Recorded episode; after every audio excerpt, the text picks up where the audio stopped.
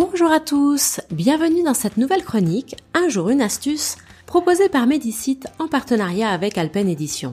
Réduire ses déchets au minimum, c'est le défi d'aujourd'hui. Saviez-vous que le secret pour y arriver tiendrait à la règle des 5 R? R pour refuser, ne pas générer de détritus autant que possible. R pour réduire, c'est-à-dire alléger ses dépenses et son train de vie afin d'acquérir le strict nécessaire et non plus le superflu. R pour réutiliser. Un meilleur entretien de nos affaires et accessoires est indispensable si l'on espère en allonger la durée de vie. R pour recycler, c'est-à-dire repenser les objets du quotidien environnant et pourquoi pas les transformer.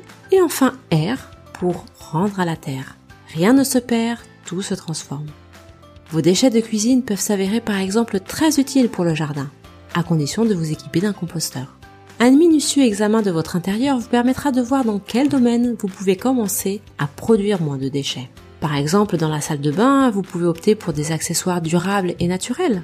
Dans la cuisine, vous pouvez faire vos courses en vrac ou encore consommer local.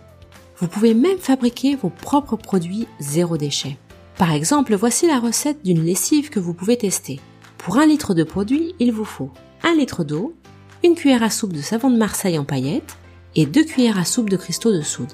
Afin de parfumer la préparation, vous pouvez opter pour l'ajout d'huiles essentielles au choix. Faites bouillir l'eau dans une marmite dans laquelle il convient de laisser fondre le savon de Marseille. Hors du feu, lorsque le mélange aura légèrement refroidi, incorporez-y les cristaux de soude. Une fois que la préparation obtenue est froide, vous pourrez y rajouter les huiles essentielles. Puis mixer. Veillez à ne pas complètement remplir votre bouteille pour pouvoir la secouer sans accident. En effet, la lessive se solidifie légèrement une fois refroidie. Voilà, vous pouvez laver votre linge.